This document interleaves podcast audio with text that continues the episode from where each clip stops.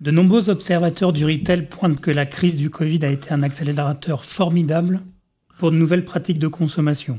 Commande en ligne, drive, mais aussi de nouvelles aspirations pour les consommateurs. Consommation locale, made in France. C'est tous ces sujets qu'aujourd'hui nous allons traiter dans ce podcast.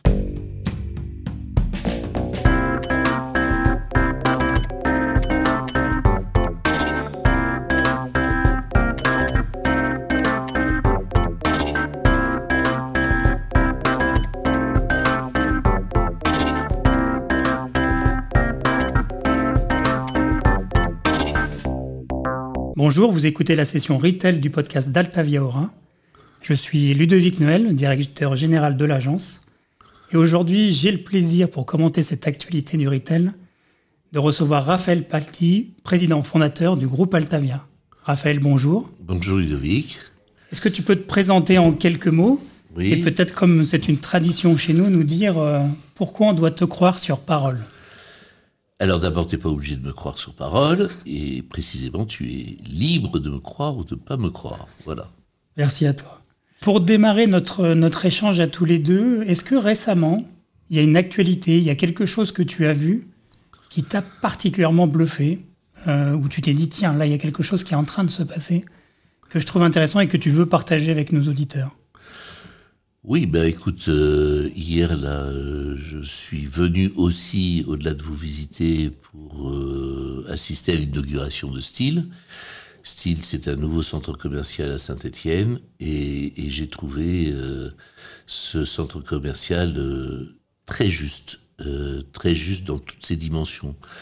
Euh, à la fois euh, là où il est placé par rapport au cœur de ville et au centre-ville, euh, à la fois la complémentarité qu'il apporte entre le cœur de ville et la périphérie, le fait qu'il soit à la porte de Saint-Étienne, le fait et la façon dont il a été conçu comme plus un centre-vie, un centre de vie qu'un centre commercial, avec euh, bah, tout ce qu'il faut aujourd'hui pour euh, à la fois faire ses courses et à la fois passer un bon moment.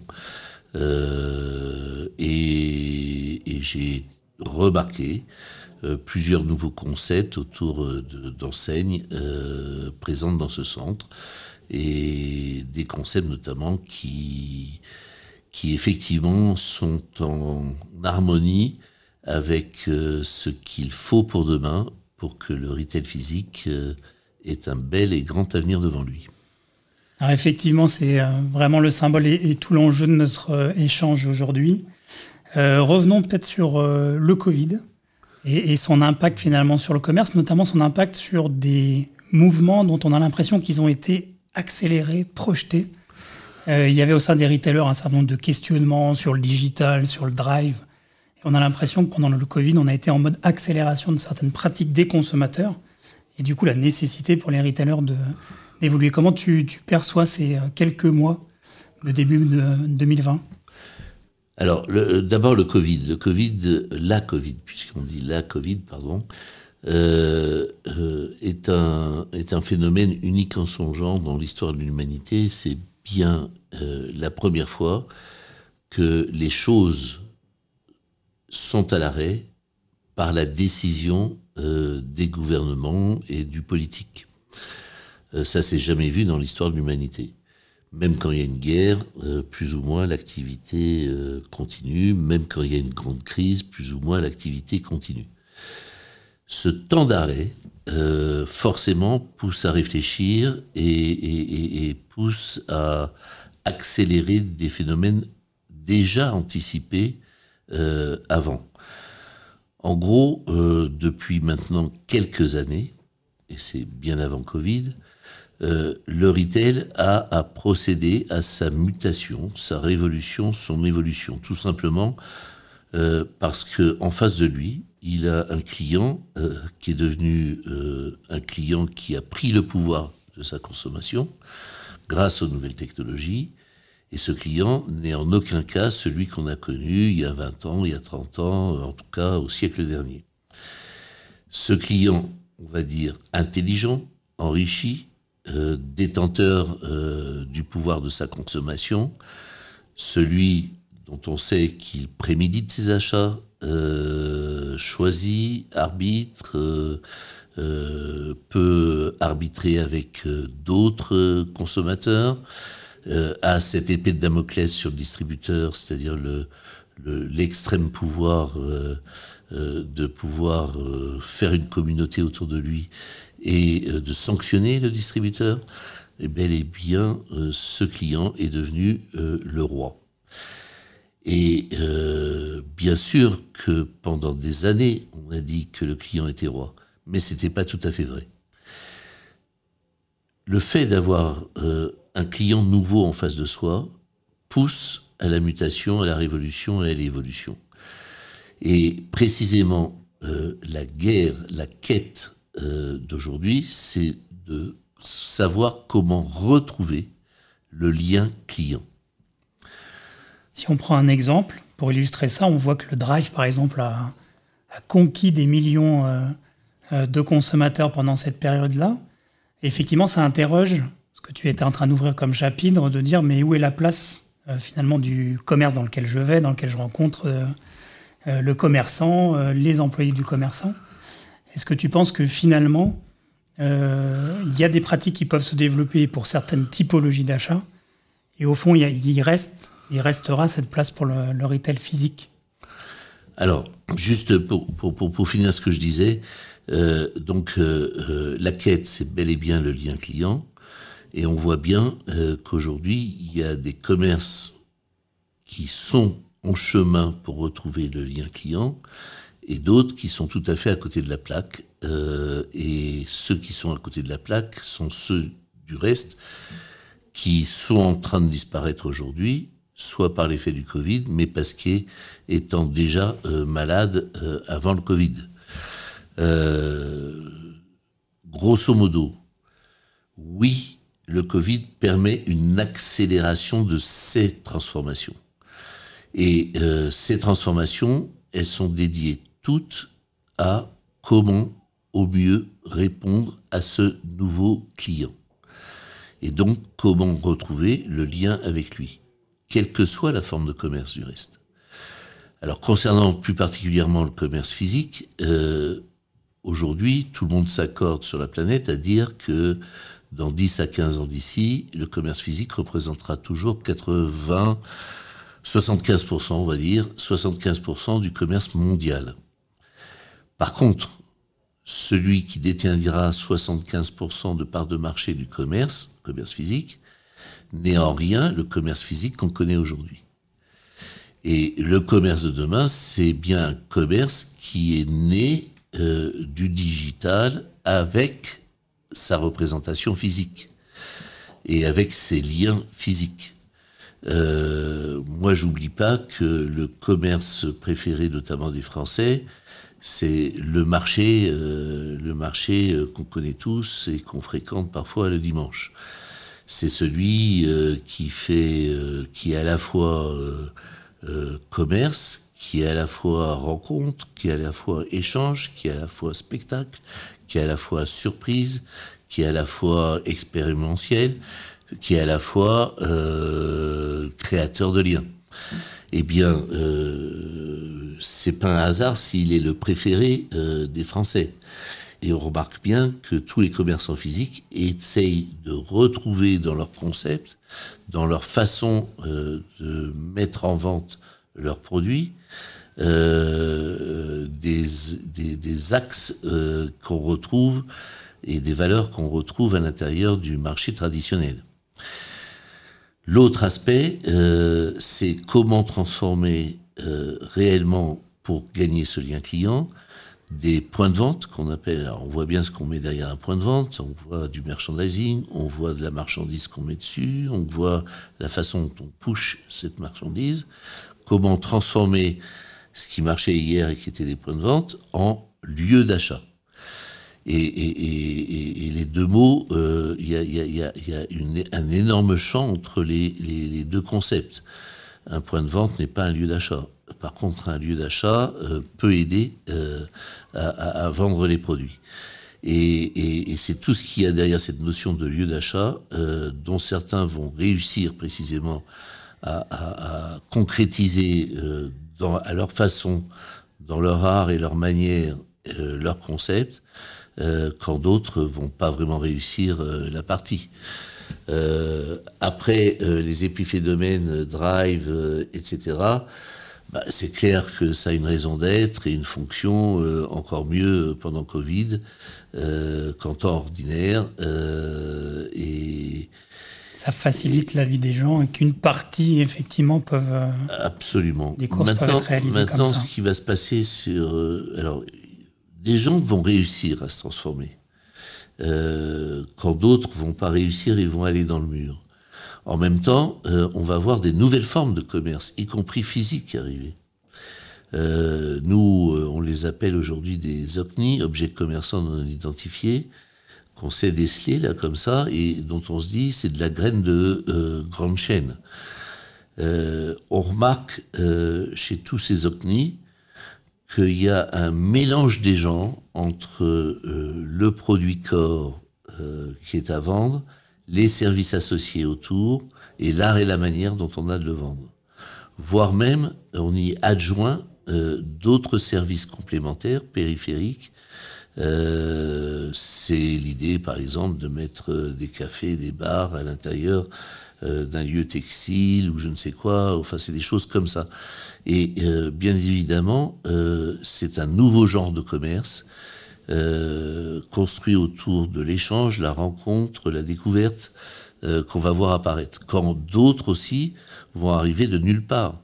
Aujourd'hui, on voit des communautés sur Internet euh, donner naissance à des lieux physiques et qui deviennent des véritables lieux d'achat. souvent, on a l'impression en fait que le, consommateur est assez siloté, c'est-à-dire tout à chacun, on est assez féru de promotion euh, sur des marques qu'on aime bien, sur des, sites célèbres que je ne vais pas citer là. Par ailleurs, besoin de sens.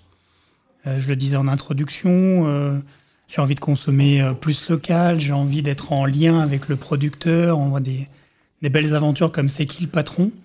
Finalement, la question que j'ai envie de te poser, est-ce que au fond de nous, on n'est pas un petit peu siloté, puis on n'est pas un petit peu un bout de tout ça? C'est-à-dire tantôt effectivement à la recherche euh, de la belle promotion et tantôt le besoin d'appartenir à une communauté, en tout cas la communauté que je me représente euh, aujourd'hui, et aller vers du commerce plus affinitaire.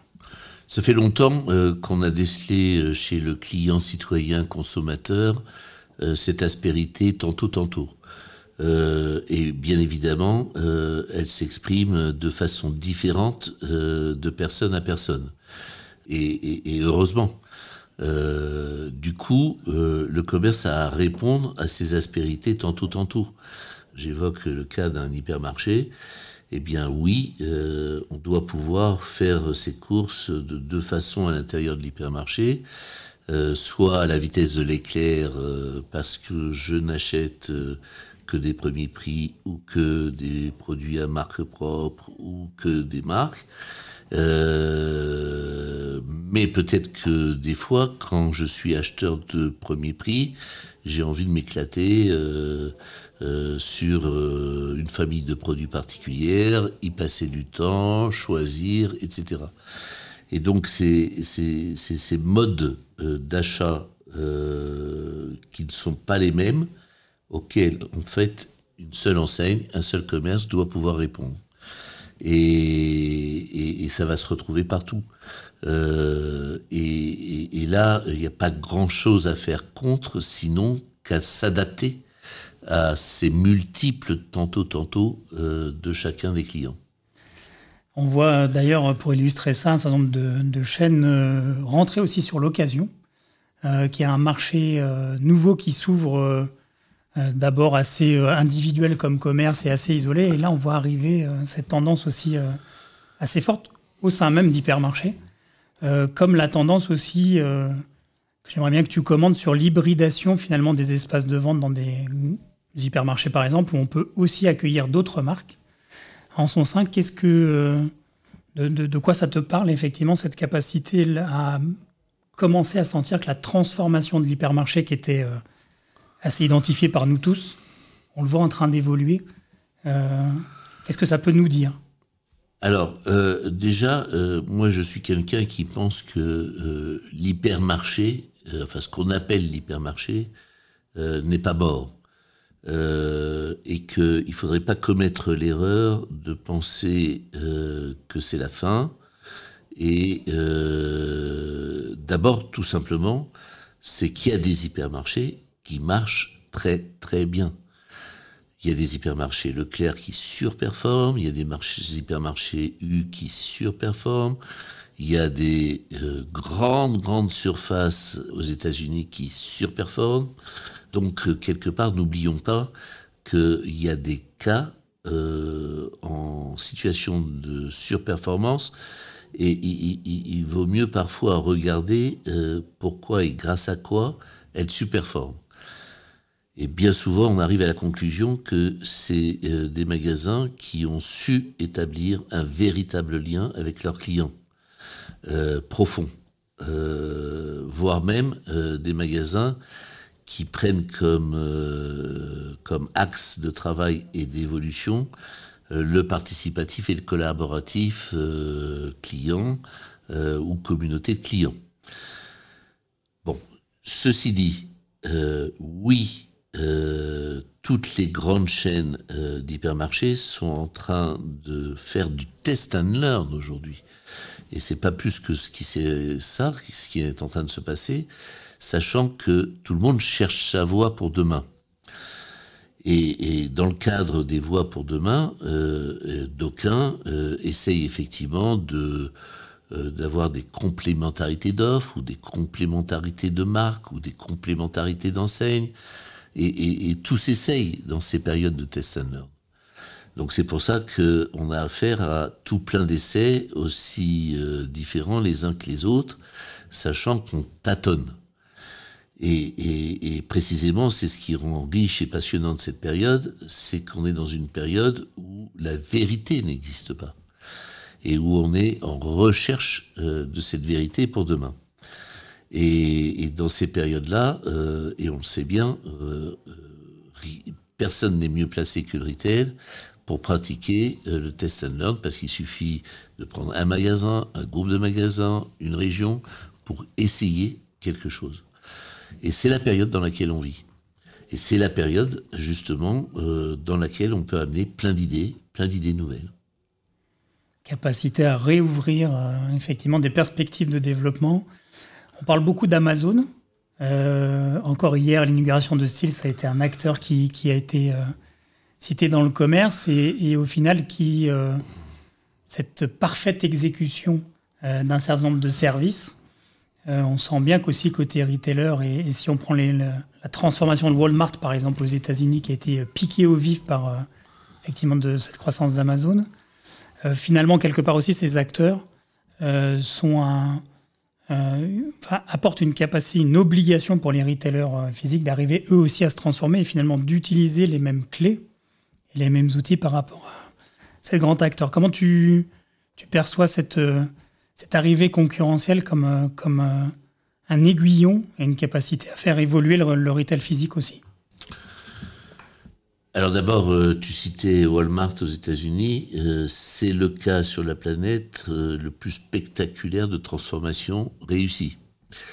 il y a sept ans, moi quand je visitais les magasins Walmart aux États-Unis, j'avais affaire à des magasins qui étaient en fait des metteurs en œuvre de ce que le siège avait décidé.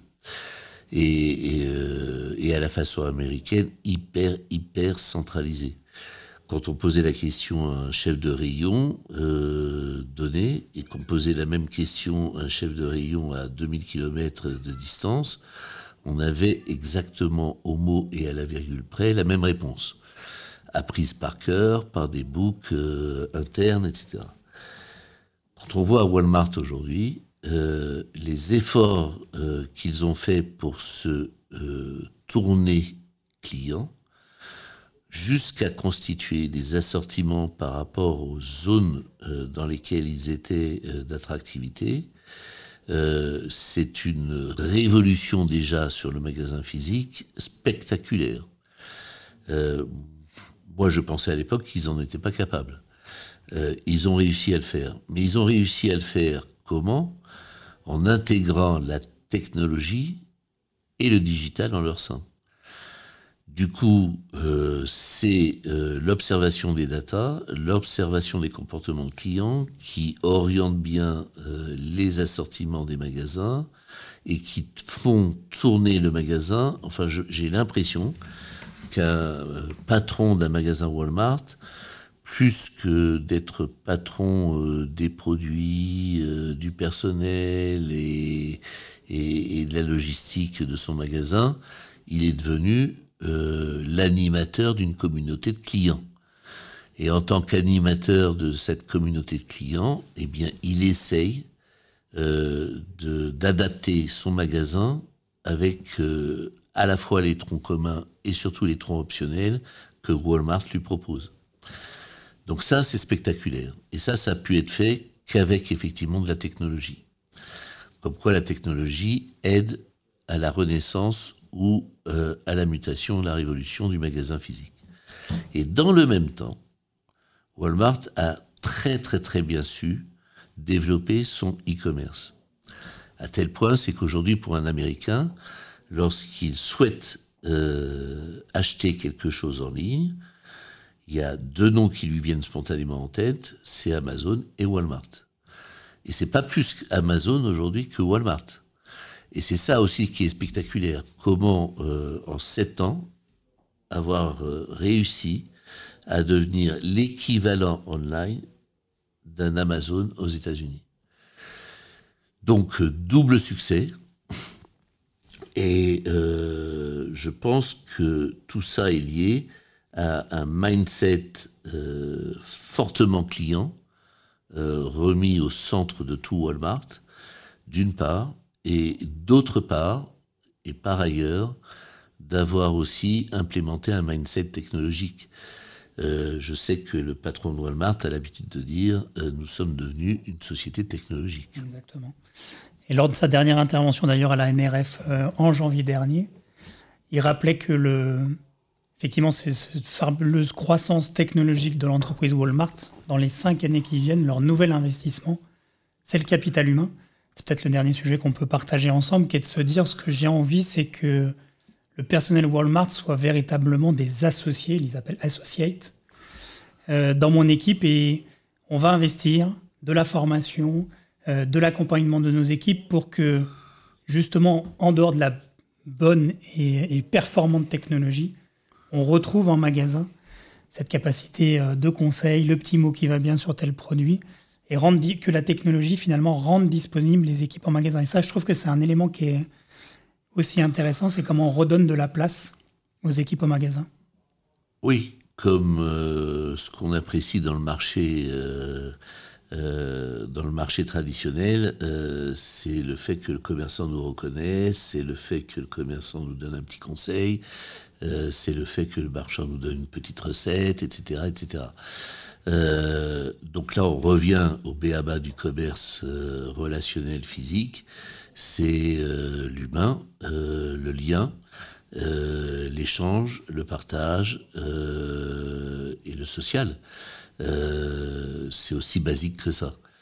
Et, bien évidemment, ça passe par l'envie déjà euh, des collaborateurs à l'intérieur d'un magasin de rentrer en lien avec euh, leurs propres clients et d'avoir le temps de faire ça.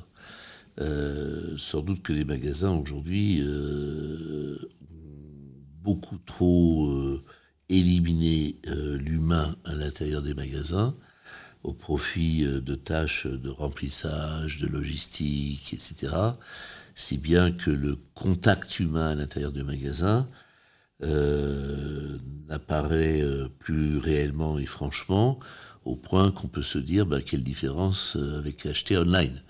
mais précisément, c'est plus ce qui va exister demain, puisque lorsque le client consommateur citoyen décidera d'aller dans un magasin physique, c'est précisément pour aller à l'échange et au partage. Et donc, il va bien falloir qu'il y ait en face la réponse humaine, échange et partage. Du reste, euh, Walmart n'est ni plus ni moins en train de faire euh, ce qu'une merveilleuse enseigne fait depuis très très très longtemps en Espagne et qui s'appelle Mercadona.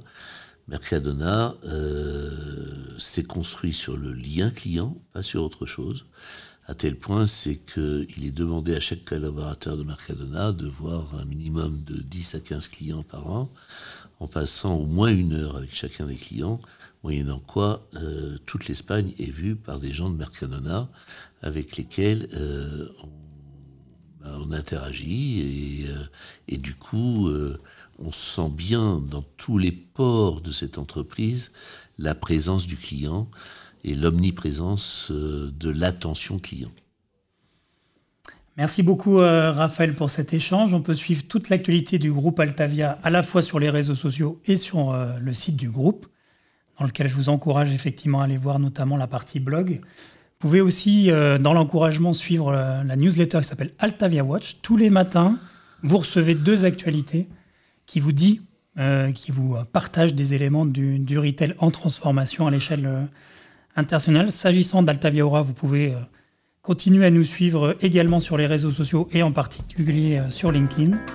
Si vous avez aimé ce podcast, n'hésitez pas à en parler autour de vous. Ce podcast est créé par Altavia Aura Jetpulp et produit par la société Little Bird. On se retrouve bientôt pour un nouvel épisode d'une session retail ou d'une session digitale. Merci de nous avoir écoutés et à très vite. Merci Ludovic.